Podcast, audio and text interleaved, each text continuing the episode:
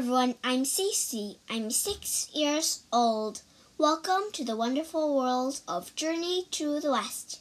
Chapter 100 A Terrible Robbery. For a month, the travelers stayed at Squire Coo's house.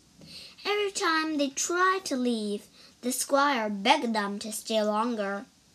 Finally, one morning during breakfast, the Tang monk insisted on leaving.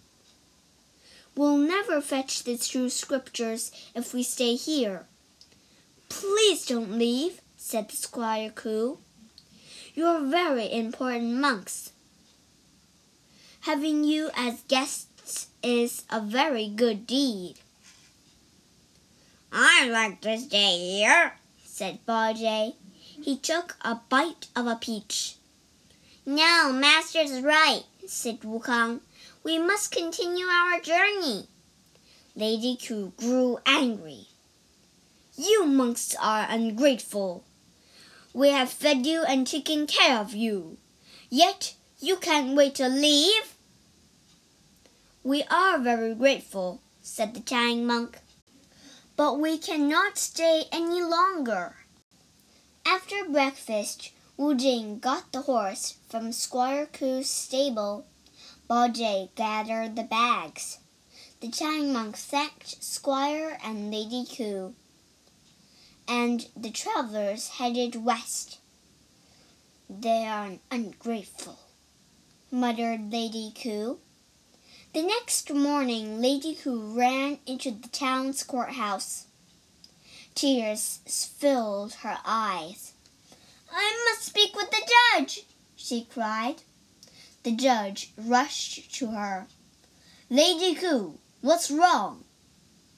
Robbers broke into our house last night, said Lady Coo breathlessly.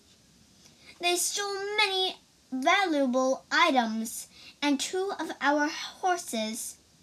Squire Coo tried to stop them, but the robbers, they killed my Lady Coo burst into tears. The judge gasped. Oh no! Did you see the robbers? Lady Coo sniffed. Yes, and I know who they are. Who are they? asked the judge. Lady Coo gritted her teeth. The Tang monk and his companions. The judge turned to a soldier. Get us some soldiers and arrest the Tang monk and his companions. I'm glad we're headed west again, said the Tang monk as the travelers walked. I'm eager to reach the western paradise. Wu Jing nodded. We are delayed at Squire's at Squire Coo's house for too long. Bajie snorted. Mm, we should have stayed longer. Suddenly, a group of men stepped onto the road. They carried swords and axes. Their horses carried several large bundles. Give us all your money, shouted one man. Wukong pulled out his iron bar.